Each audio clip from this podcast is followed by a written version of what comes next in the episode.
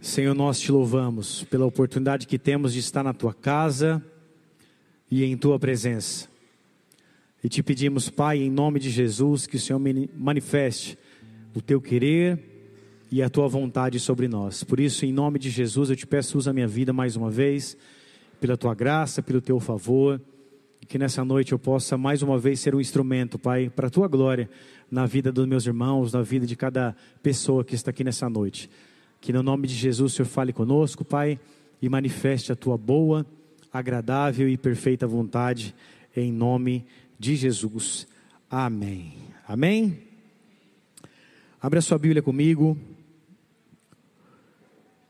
Na carta de Paulo aos Efésios,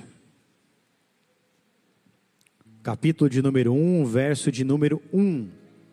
Efésios 1, 1. Nós vamos ler até o verso de número 14.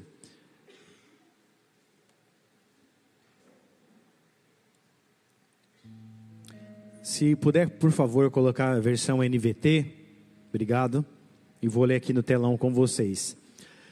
A Bíblia diz assim, Efésios capítulo 1, verso 1, nós vamos ler até o verso 14, diz assim: Eu, Paulo, apóstolo de Cristo Jesus, pela vontade de Deus, escrevo essa carta ao povo santo em Éfeso seguidores fiéis de Cristo Jesus. Que Deus, nosso Pai, e o Senhor Jesus lhes deem graça e paz. Todo louvor seja a Deus, o Pai de nosso Senhor Jesus Cristo, que nos abençoou em Cristo com todas as bênçãos espirituais nos domínios celestiais mesmo antes de criar o mundo, Deus nos amou e nos escolheu em Cristo para sermos santos e sem culpa diante dele. Ele nos predestinou para si, para nos adotar como filhos por meio de Jesus Cristo, conforme o bom propósito de Sua vontade. Deus assim o fez para o louvor de Sua graça gloriosa, que Ele derramou sobre nós em Seu Filho amado ele é tão rico em graça que comprou nossa liberdade com o sangue do seu filho e perdoou os nossos pecados. Generosamente derramou sua graça sobre nós e, com ela, toda a sabedoria e todo entendimento. Agora Deus nos revelou a sua vontade secreta a respeito de Cristo, isto é, o cumprimento de seu bom propósito.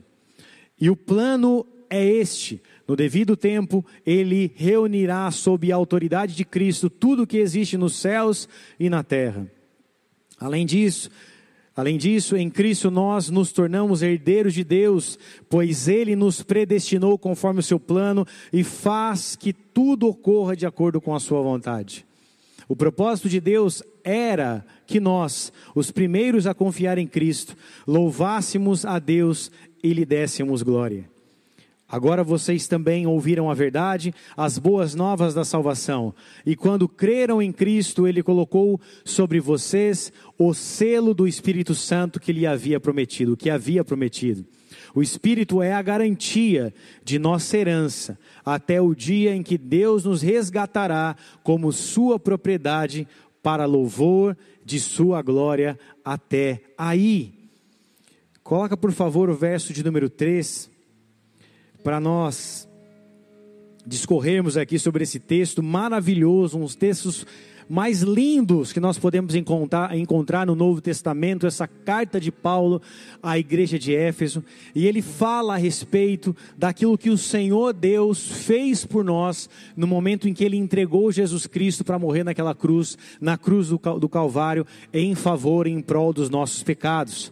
O verso número 3, a Bíblia está dizendo que o Senhor Deus nos abençoou, que Jesus nos abençoou com todas a sorte de bênçãos. Em outras versões vai dizer todas a sorte de bênçãos espirituais. Aqui está dizendo, nos abençoou em Cristo com todas as bênçãos espirituais nos domínios celestiais.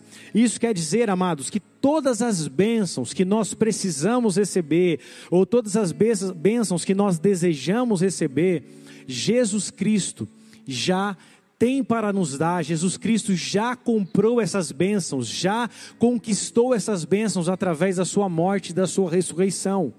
Essas bênçãos espirituais já estão no céu, E nós precisamos acessar essas bênçãos, elas já estão disponíveis, elas já estão ali preparadas para nossas vidas, porque a morte de Jesus naquela cruz nos deu acesso a essa bênção, nos deu acesso, nos deu acesso a essas bênçãos espirituais. Essas bênçãos espirituais nos domínios celestiais, que ali está dizendo, em outra versão vai dizer assim: toda sorte de bênção espiritual nas regiões celestiais em Cristo não se refere apenas às bênçãos espirituais que Deus pode nos dar, que é a sua presença, que é a sua graça, que é o seu amor, a sua manifestação. Obviamente que essas são as bênçãos mais importantes que um ser humano pode receber, que é o amor de Deus, que é a graça de Deus, que é o favor de Deus, que é o cuidado de Deus. Mas essas bênçãos também se referem a milagres, também se referem a curas, também se referem a promessas, também se referem a bênçãos materiais a coisas que nós muitas vezes desejamos acessar e conquistar. Quem está comigo, diga amém. Quando a Bíblia está dizendo a palavra bênção, ela vem da raiz da palavra grega que, que significa evilogia, que é o significado de bênção ou louvor. Já a palavra celestiais, a Bíblia nos diz, ou melhor, a tradução grega nos diz, que é o significado é assim, diz assim, celestiais no grego: o que existe no céu ou coisas que tem no céu. Ou seja, amados, existem coisas que nós não conseguimos acessar pela nossa natureza humana. Existem coisas que nós não conseguimos acessar com a força do nosso braço. E existem coisas que já estão liberadas no céu prontas para serem entregues nas nossas vidas, prontas para serem derramadas nas nossas vidas, se eu e você entendermos, entendermos primeiramente qual é a chave que nos faz acessar essas bênçãos. Olha para uma pessoa bonita que está do seu lado. Se você não encontrar, pode ser essa mesma que está aí. E diga assim para ela: a chave, fala com vontade, fala para ela assim: a chave para você acessar todas as bênçãos que já estão disponíveis para a sua vida, para a sua casa, para a sua família, para o seu ministério. O nome dessa chave é a presença do Senhor Jesus Cristo. A manifestação e a presença do Senhor Jesus Cristo, a pessoa de Jesus Cristo, através do Espírito Santo de Deus, a terceira pessoa de Cristo, o Espírito que Ele deixou sobre nós quando Ele subiu para os céus, a Sua presença, a Sua glória, quem Ele é, a Sua palavra, nos dá acesso a essas bênçãos espirituais. Nós já temos tudo disponível ao nosso favor. Só que eu e você, através da nossa fé, nós conseguimos acessar essas bênçãos e tomar posse dessas bênçãos. Primeiramente, quando nós temos esse entendimento que a nossa herança maior é o Senhor Jesus Cristo. A chave que abre as portas, que abre portas que ninguém abre, que fecha portas que ninguém mais pode fechar, é a própria presença do nosso Senhor Jesus Cristo. Jesus é a nossa herança. E Ele nos dá acesso a essas heranças, Ele nos dá acesso a essas bênçãos. Por isso, amados, a grande missão que nós temos e também o grande desafio é crer com essa fé inabalável no nosso Senhor Jesus. E por que, que eu digo uma fé inabalável? Porque em momentos de dificuldades, em momentos de provações, em momentos de tribulações, em momento onde, momentos onde as coisas não estão indo conforme nós planejamos, em, algumas, em alguns momentos, em alguns é, é, é momentos, em alguns, algumas determinadas horas, a nossa, a nossa fé vai se, se derretendo como aquele sorvete no sol nós vamos perdendo a força, nós vamos perdendo o vigor, nós vamos deixando de crer, só porque algo não aconteceu conforme nós queríamos. E a fé, como quando Paulo nos ensina, ela é o firme fundamento das coisas que se esperam e a prova das coisas que não se veem. Então nós esperamos muitas bênçãos, nós esperamos milagres, talvez, nós esperamos acessar o sobrenatural, o impossível, e isso somente é possível através da nossa fé inabalável, não uma fé corruptível, mas uma fé incorruptível. Quando nós cremos em Jesus com todo o nosso coração, independente da fase, do momento, da situação que nós estejamos passando, isso não muda. Amado, significa que nós estamos mais próximos de acessar aquilo que o Senhor já derramou e já decretou sobre as nossas vidas. Quem está comigo, diga amém. Então, o nosso grande desafio, a nossa grande missão, é acessar essas bênçãos através da fé, uma fé inabalável crer no Senhor Jesus Cristo, independentemente daquilo que Ele possa fazer pela minha vida ou não. Isso é uma fé inabalável. Uma fé inabalável é quando você crê naquilo que aos seus olhos é impossível. Você entende que para Deus não há impossíveis em todas as suas promessas, como está descrito lá em Lucas capítulo 1, verso 37. Nós começamos a olhar para aquela situação e olhamos por detrás daquela parede, por detrás daquela montanha, por detrás daquilo que talvez seja o grande problema. E esse é os olhos da fé que nós precisamos ter. Porque se quisermos acessar o sobrenatural, se quisermos acessar aquilo que talvez seja impossível aos nossos olhos, nós precisamos executar a fé inabalável uma fé que crê apesar de, uma fé que crê apesar dos momentos, uma fé que não se esvazia, uma fé que não se esmurece, independente do momento que nós estejamos vivendo. Tem pessoas que passam pelo mínimo de dificuldade e já esmurecem, já desacreditam, já deixam de, de, de buscar a Deus, é uma dor de barriga, é um aperto financeiro, é algo que acontece, uma fechada no trânsito, ou é um carro que foi batido, a pessoa já perde completamente a fé. É um percalço que acontece na sua história, ela já fala: Não, eu já não quero mais saber dessa coisa de acreditar em Deus, eu já não quero mais saber desse negócio de fé, isso para mim é muito difícil, isso não é para mim, eu vou voltar para a minha vida como era antes. E essa é uma fé que vai ali esmurecendo, é uma fé que vai desaparecendo. Ela não consiste, ela não persiste. E como nós vamos acessar as bênçãos sobrenaturais de Deus se nós não tivermos a chave na mão? Como nós vamos abrir as portas que somente Jesus pode abrir se nós não temos a chave? Quando Cristo morreu naquela cruz por nós, tudo aquilo que, era nos, que já era que era necessário para que, que, que nós recebêssemos já foi feito. Quando Jesus disse no seu último suspiro, está consumado, é porque tudo aquilo que haveria de ser feito já, já havia sido consumado. Tudo, que ele, tudo aquilo que estava sobre a missão de Jesus, quando ele disse está consumado, é porque aquilo realmente findou-se, acabou, não tem mais nada a ser feito. Então não tem nada que eu preciso fazer para conquistar algo, porque tudo aquilo que é necessidade para a minha vida, Cristo já fez naquela cruz, amém, amados? Obviamente que eu tenho que fazer minha parte. Obviamente que eu tenho que trabalhar, que eu tenho que correr atrás dos meus sonhos. Obviamente que eu tenho que estudar. Obviamente que eu tenho que me preparar. Mas a, a parte que, que, que, que cabe ao Senhor já foi feita. Jesus morreu por nós.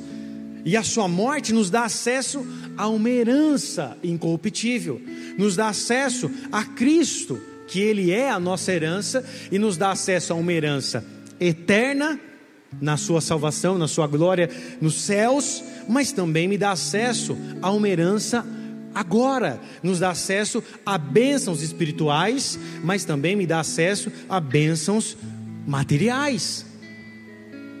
Só que a grande questão é que em alguns momentos das nossas vidas, ou alguns momentos talvez de necessidades, nós nós passamos a buscar a Deus apenas por aquilo que Ele pode fazer por nós.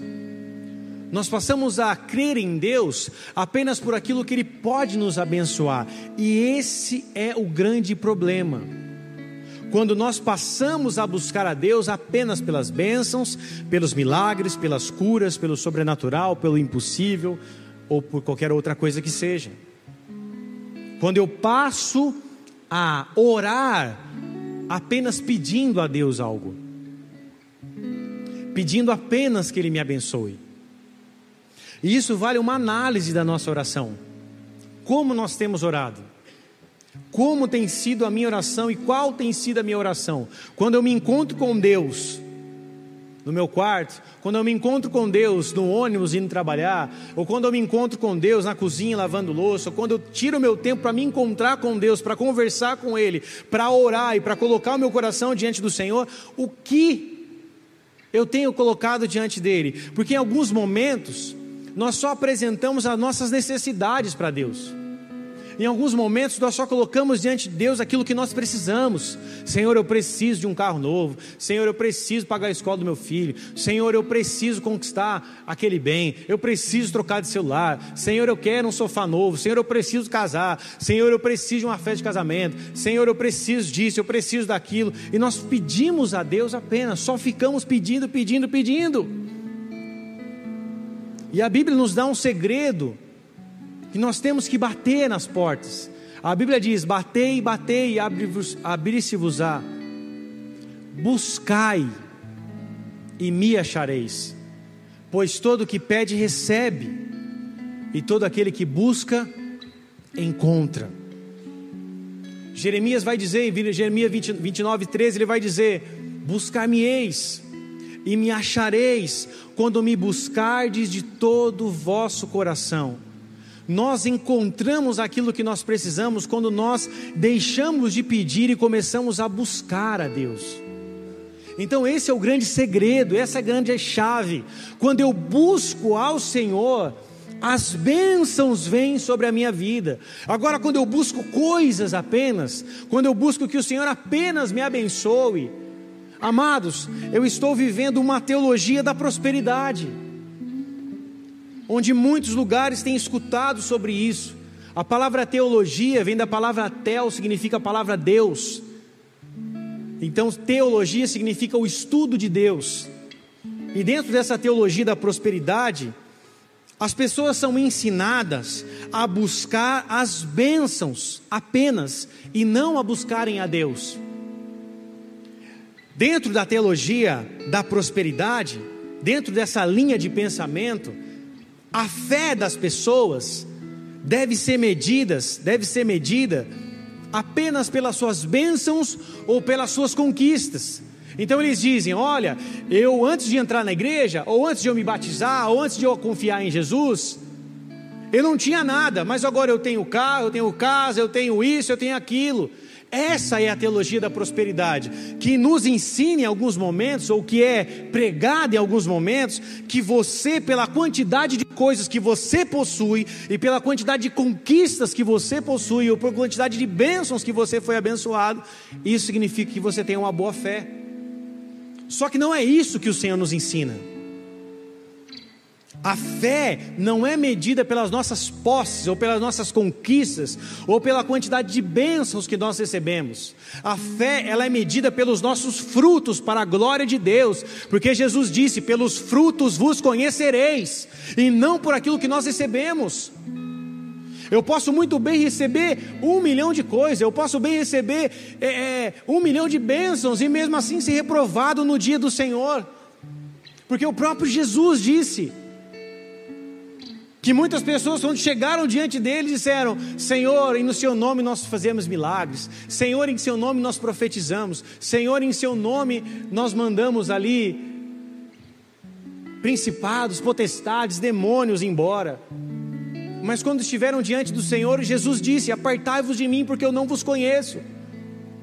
Então a nossa fé não deve ser medida pela quantidade de coisas que eu consegui agregar durante a minha história ou durante a minha vida Outra teologia, outro, outra pregação parecida com a pregação da, da, da, da, da prosperidade é a teologia do coach, onde as pessoas são medidas e a fé é medida pelo seu sucesso pessoal, é medida pelo seu sucesso profissional, é medida pelo seu sucesso intelectual, pelo seu poder de influência, seja ele pessoal ou financeiro.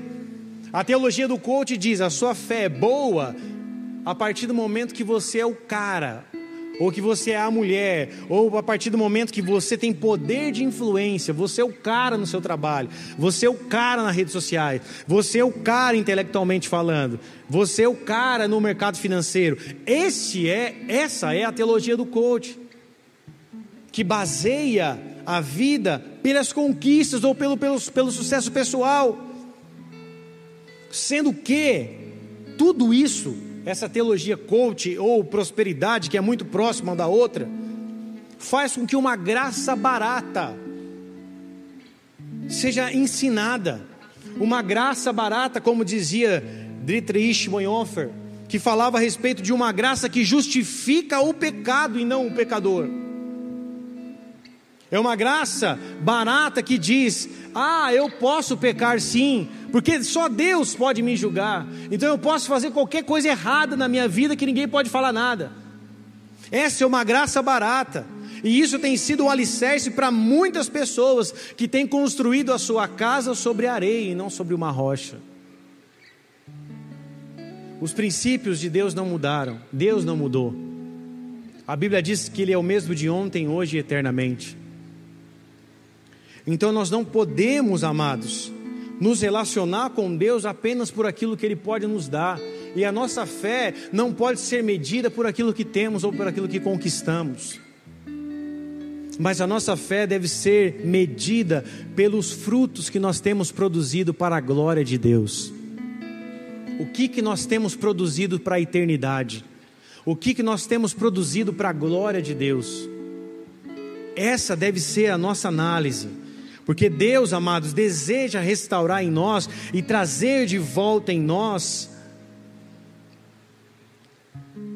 o acesso à Sua presença, aquilo que é verdadeiro, aquilo que é imutável, aquilo que é puro, aquilo que é santo, que é a Sua presença gloriosa. Eu e você devemos ter novamente brilho nos olhos em buscar a presença de Deus e não as coisas que Deus pode nos dar. Como eu disse, quando Ele entregou o Seu Espírito na cruz, tudo aquilo que nós precisamos, aquilo que nós sonhamos e aquilo que nem nós nem sonhamos. Porque Isaías vai dizer que os caminhos do Senhor são mais altos do que os nossos. E os seus pensamentos também são maiores do que os nossos pensamentos. Então, tudo aquilo que a gente acha que é bom para nossas vidas, aquilo que Deus tem para fazer é infinitamente maior em nós. Amém ou não?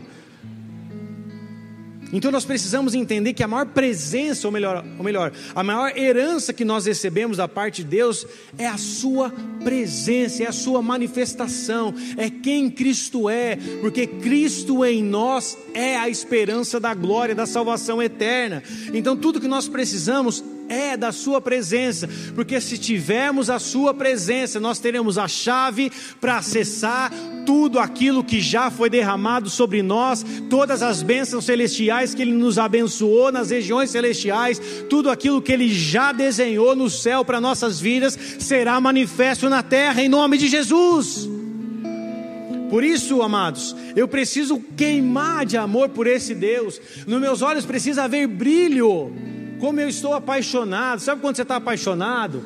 Quando eu me apaixonei, via minha esposa, me apaixonei por ela, havia brilho nos olhos, e esse amor, esse amor precisa continuar, essa paixão precisa continuar, esse brilho nos olhos precisa continuar. Nas nossas vidas como igreja deve ser da mesma forma. A Bíblia nos chama de noiva de Cristo. E nós estamos esperando o encontro com o seu noivo. A igreja está esperando o encontro com Jesus, que é o seu noivo. E nos nossos olhos precisa haver brilho, precisa haver ali expectativa, precisa haver fé. Nós precisamos voltar a amar ao Senhor com todo o nosso coração. Nós precisamos que a nossa alma anseie por isso com todo o nosso coração, nós queremos a Sua presença. E quando Deus enxergar em nós um desejo ardente pela Sua presença, amados, as bênçãos serão apenas consequência para nossas vidas. As bênçãos serão apenas um presente da parte de Deus que não nos ilude mais é um presente que já não tira mais os nossos pés do chão, é algo que nós somos abençoados, nós agradecemos a Deus, mas não é isso que nos move mais, porque o que nos move não são as bênçãos, mas é a presença.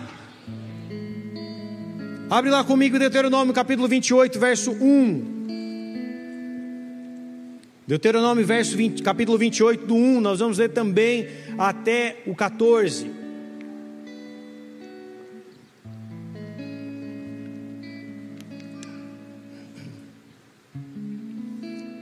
Diz assim, ó: Se vocês obedecerem em tudo ao Senhor seu Deus e cumprirem fielmente todos esses mandamentos que hoje lhes dou, o Senhor seu Deus os colocará muito acima de todas as nações da terra. Se obedecerem ao Senhor seu Deus, vocês receberão as seguintes bênçãos: suas cidades e seus campos serão abençoados, seus filhos e suas colheitas serão abençoados, as crias de seu gado e de seu rebanho serão abençoadas, seus cestos de frutos e tigelas de amassar pão serão abençoados a todo lugar que forem e em tudo que fizerem serão abençoados. O Senhor derrotará os seus inimigos quando eles os atacarem.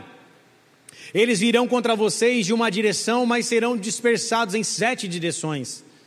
O Senhor lhes garantirá bênção em tudo que fizerem e encherá seus celeiros de cereais. O Senhor, seu Deus, os abençoará na terra que lhes dá se obedecerem aos mandamentos do Senhor, seu Deus, e andarem em seus caminhos, o Senhor os constituirá como seu povo santo, conforme prometeu sob juramento.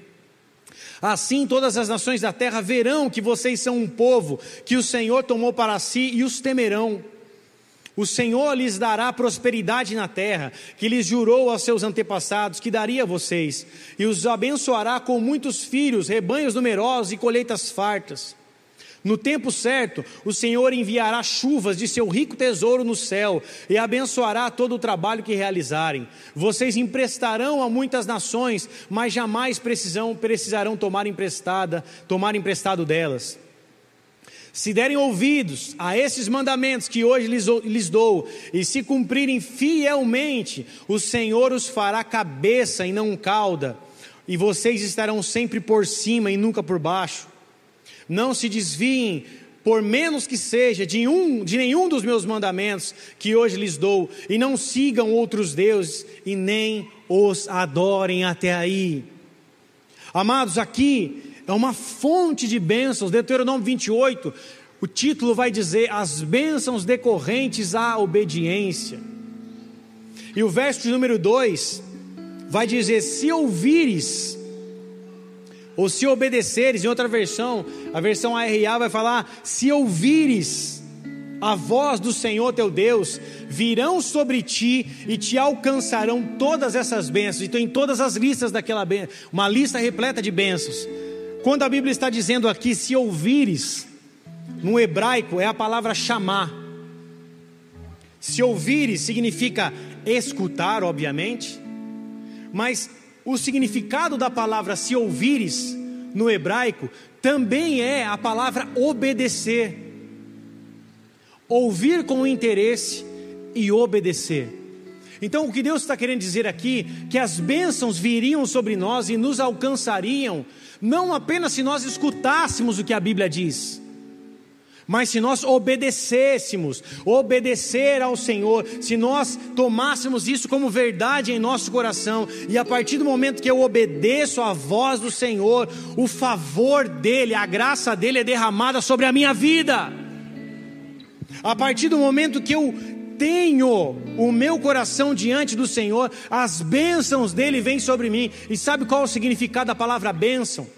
É a palavra barahá no hebraico que significa prosperidade, um dom, um presente ou um acordo de paz. Ou seja, as bênçãos que Deus derrama sobre nós nada mais são do que um presente para nossas vidas. É um dom de Deus, e o mesmo palavra dom, o mesmo significado de favor. É a graça de Deus que é derramada, nós não merecíamos, mas Ele nos presenteia. Ou seja, a bênção é um presente de Deus para nossas vidas. Sabe quando seu filho não merece ganhar um presente? Quem aqui tem filho? Sabe quando seu filho fez tudo que não podia fazer, causou na escola, brigou, bateu no amiguinho, respondeu você em casa, e mesmo assim você, por tanto amar o seu filho, você compra um presente no momento que talvez ele não merecia. Isso é favor. Isso é amor, isso é, é, é, um, é, um, é um presente que nós damos aos nossos filhos, e da mesma forma Deus faz conosco. Mas essa bênção que Deus nos derrama sobre nós, ela também se refere à prosperidade. E essa prosperidade não é apenas sobre sucesso financeiro, não é apenas sobre ter uma boa conta bancária, não é sobre seus negócios irem bem apenas. Essa prosperidade que Deus está dizendo é toda essa lista que nós acabamos de ler é ser abençoado no entrar e sair, é ter tanto ao ponto de emprestar e não tomar emprestado. Os nossos filhos serem abençoados, Deus nos colocar por cabeça e não por cauda. Os celeiros serem fartos, é não nos faltar nada. Então a prosperidade do céu é não ter a falta de nada, é não sentir a falta de nada, não apenas no, nas contas pagas do mês, mas não sentir falta em nada. É quando você diz: Senhor, o que o Senhor tem feito? Você não entende, mas todas as áreas das suas vidas, da sua vida está completa. E como que você consegue enxergar isso? Através dos olhos da fé, porque se não for pelos olhos da fé, você nunca vai conseguir enxergar a plenitude de Deus. Porque tem pessoas que têm tudo e ao mesmo tempo não têm nada. Tem sucesso financeiro, tem sucesso na sua empresa, tem sucesso nos seus negócios. Aparentemente está indo tudo muito bem, mas quando ela coloca a cabeça no travesseiro, ela não tem paz. Porque a paz que excede todo entendimento não pode ser comprada em prateleira de mercados ou no mercado financeiro. A paz que excede todo entendimento somente um homem pode nos dar. E ele morreu na cruz por você e por mim, é Jesus. A paz que nós recebemos, amados, ele nos deu é um favor de Deus sobre nós, é um cuidado, é um presente de Deus sobre nós. Mas o que nos move não é o presente, o que nos move é a presença, o que nos move não é a prosperidade, o que nos move é a propriedade de Deus sobre nós. Deus nos disse: Você, igreja, é minha propriedade. Vocês são o meu povo, vocês são a minha nação. Eu faço de vocês sacerdócio real, eu faço vocês propriedade minha, noiva, porque a noiva tem uma propriedade, é o noivo. Então, o que Deus quer de nós, amados, realmente, o que Deus deseja para nossas vidas, obviamente que Ele deseja nos obedecer, está aí a lista de bênçãos que Ele daria sobre nós se nós escutássemos e se nós obedecêssemos a Sua voz. Só que eu preciso crer, primeiramente, em quem tem a chave para abrir todas essas portas, que é o Senhor Jesus Cristo, e amá-lo tanto ao ponto de que obedecer a Deus e a Sua palavra já não seja mais um fardo, um peso, uma obrigação, mas obedecer a Deus seja um ato de amor. Obedecer a Deus seja um ato de amor. É isso que Deus espera de nós, que nós o obedeçamos, porque nós o amamos. Aquele que tem os meus mandamentos, João 14, e os guarda, este é o que me ama. E aquele que me ama será amado de meu Pai, e eu o amarei e me manifestarei a Ele. Então, quando nós amamos, nós obedecemos. E se torna prazeroso obedecer e não um ato de guerra, não um ato de ruptura. Nossa, preciso abandonar tudo isso para obedecer a Deus. Não é um ato de ruptura, é um ato de amor. Você abandona porque você ama. Você sabe o que Deus fez e o pecado que Ele te libertou, a liberdade que Ele te deu, de onde Ele te tirou, aquilo que Ele fez na sua casa, aquilo que Ele fez na sua família, aquilo que Ele está fazendo, e você, por um ato de amor, você obedece. Então, essa obediência, se a obediência não andar, e se a obediência estiver fora do amor, ela se torna religião ou religiosidade. E a religião é o ato de você fazer por obrigação. Você não quer, mas você faz. A religião te obriga a vir na igreja. É quando seu pai te pegava na mão quando você era criança ou sua mãe e dizia: Não, você tem que ir para a igreja. Isso é religião que te obriga a fazer algo. Agora, quando nós fazemos por amor, é um privilégio nós estarmos na casa do Pai, porque mais vale um dia na sua casa do que mil em outro lugar. E nós devemos nos atentar, porque se para nós for uma obrigação estar na casa do Senhor, consequentemente, a consequência disso vai ser uma obrigação para os nossos filhos. E será que as coisas de Deus para a minha vida se tornou obrigação? Se tornou obrigação ler a Bíblia? Se tornou, ler obrigação, se tornou obrigação ler o livro que o pastor pediu? Se tornou obrigação assistir a pregação? Se isso veio sobre as nossas vidas, é porque a religião já nos, nos, nos, nos, nos tocou. Ah, nos, nos, nos, o quê? Nos acusou, nos tocou. Estou gago agora hoje, Jesus amado. Toma uma água, essas palavras desce.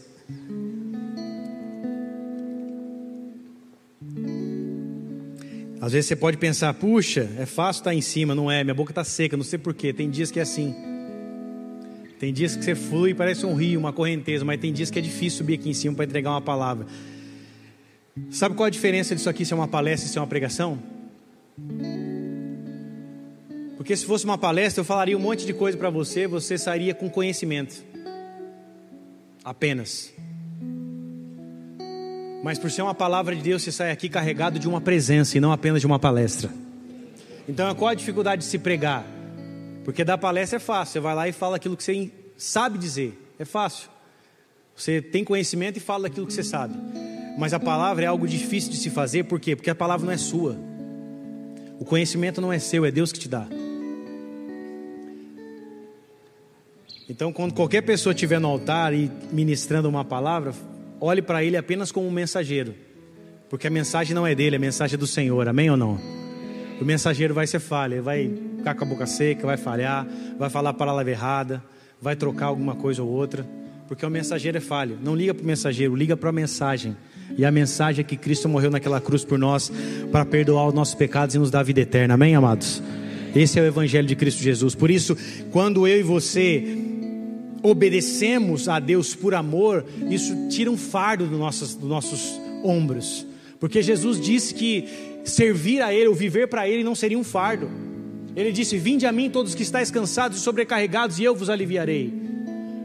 Tomai sobre si o meu jugo e aprendei de mim que sou manso e humilde de coração, e encontrarás descanso para a vossa alma, porque o meu jugo é suave e o meu fardo é leve. Se vir a igreja, se obedecer a Deus se tornou pesado, é porque algum fardo foi colocado sobre as tuas costas.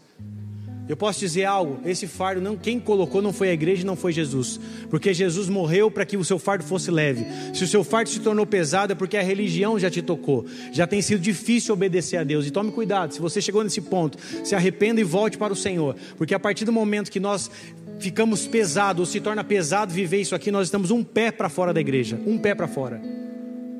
Um pé para fora da presença. E quando coloca os dois, a Bíblia diz que uma casa, quando é habitada pelo Espírito Santo, malignidade nenhuma habita ali. Os demônios não conseguem habitar ali. Mas quando aquela casa está vazia, os espíritos vêm sete vezes mais forte para habitar aquela casa. Então já não é sobre mais, não é sobre mais a tua vida ou sobre o teu querer, é sobre a tua salvação é sobre o teu futuro glorioso, ou o seu futuro que será de lago de fogo e enxofre. Qual será o nosso futuro, igreja? O que nós queremos para a nossa vida, para a nossa casa, para os nossos filhos? Nós queremos passar a eternidade com o Senhor, ou nós queremos viver dando brecha para possivelmente, talvez, ir para o inferno?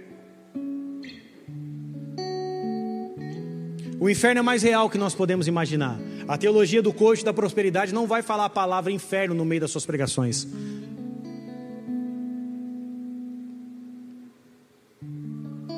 Mas o fato é que se eu e você nos perdemos no meio do caminho e entramos pela porta larga, nós estamos indo rumo ao caminho da perdição, e a perdição é o inferno. E nós não podemos permitir que os nossos atos ou que as nossas escolhas errôneas venha nos distanciar dessa graça maravilhosa que um dia nos, nos alcançou. Por isso, o chamado de Deus para nossas vidas é: se vocês atentamente ouvires a minha voz e obedeceres os meus mandamentos, vocês serão abençoados, vocês serão cuidados, vocês terão paz, vocês terão o presente que é a minha bênção, e vocês terão tudo aquilo que vocês precisam, porque todas as sortes de bênção já foram manifestas e já foram nos dadas no mundo espiritual a partir da morte de Jesus Cristo.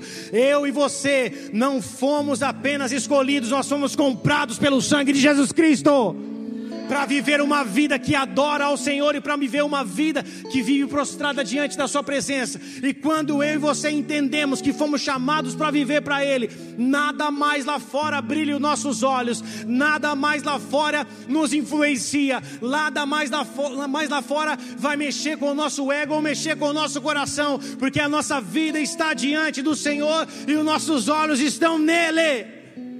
E Deus deseja que eu e você venhamos acessar essas bênçãos. Deus me, Deus me deu uma visão semana passada de nós acessando, a, de nós como povo de Deus acessando as bênçãos, acessando as bênçãos que estavam nos céus retidas. Por isso, em nome de Jesus, através da chave que é a presença de Jesus Cristo e a manifestação da glória de Deus sobre nós, nós temos autoridade nas regiões celestiais para acessar as bênçãos que já nos foram dadas. Por isso, eu e você sairemos deste lugar transformados na nossa fé, porque Deus quer nos tocar por completo para que eu e você venhamos acessar as bênçãos dele de forma espiritual e também de forma natural. Por isso, em nome de Jesus Cristo, que Deus te encha de fé nessa noite, para que você não busque mais as bênçãos apenas como um presente ou como algo que você apenas anseia, mas que você busque a presença, porque as bênçãos serão apenas algo que virá atrás de você, em nome de Jesus. Feche seus olhos, cubra sua cabeça.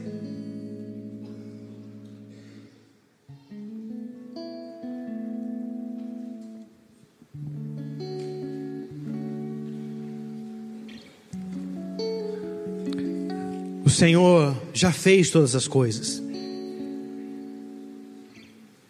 Talvez você olhe para áreas da sua vida e veja coisas que você precisa, ou que você tem orado que não tem acontecido. Mas tudo está disponível. Tudo já está lá. Só que muitas vezes a frustração porque algo não aconteceu ou não está acontecendo na nossa vida, a frustração faz que a nossa fé seja abalada.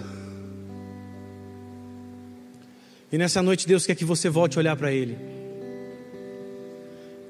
Que você coloque todas as suas frustrações ou todos os seus fardos pesados diante do altar dele. Que você coloque tudo diante do Senhor, para que Ele faça algo novo. As frustrações, elas nos bloqueiam, e ela limita a nossa fé. No momento que você olha para o impossível, você fala: ali não dá, porque eu já tentei uma vez e não deu certo.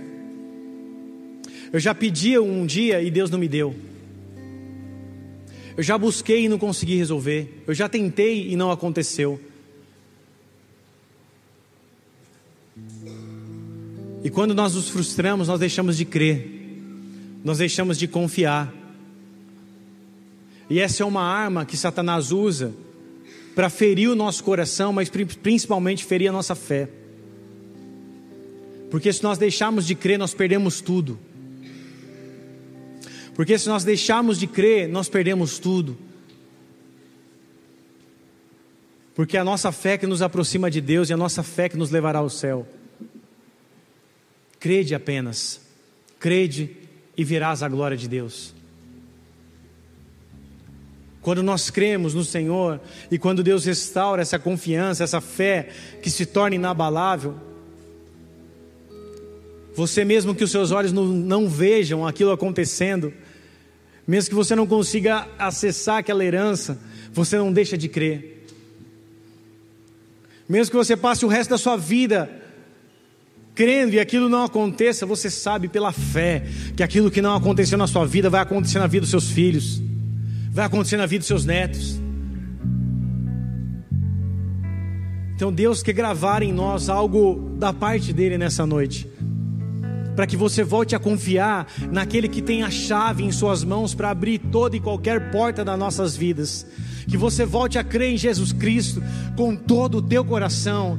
Por isso, lance as suas frustrações, os seus medos, as suas decepções, aquilo que te decepcionou e que fez você deixar de crer, aquilo que você perdeu no meio do caminho, que foi o brilho nos olhos que foi a vontade de amar a Deus, de ouvir a Sua voz, de obedecer os seus caminhos. Coloque os seus fardos diante do Senhor. Se algo te afetou, se alguém te feriu, libere perdão. E coloque isso diante de Deus, mas não carregue fardo que não é seu. O fardo maior já foi carregado naquela cruz e você não tem que carregar fardo algum, seja de decepção, frustração ou de alguma marca ou de alguma ferida que te distanciou de crer naquele que tem a capacidade de fazer infinitamente mais sobre a tua vida. Por isso, por isso se entregue para que Deus venha te restaurar nessa noite, para que Ele venha restabelecer a tua fé te dá um novo alicerce novamente, para que você tire os seus pés da areia e coloque os seus pés sobre a rocha que é Jesus. E que os seus olhos voltem a ver o impossível, porque aos olhos de Deus não há impossíveis.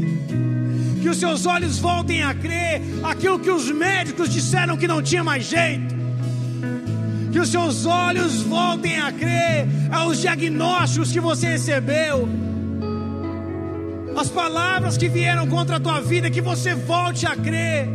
Talvez foram palavras de maldição lançadas até mesmo pelos seus pais, ou por pessoas que eram próximas a você, que disseram: você não vai ser nada, você nunca vai terminar sua faculdade, ou você é isso, ou você é aquilo, você não serve para nada, você é um zero à esquerda. Palavras duras que foram lançadas sobre nós.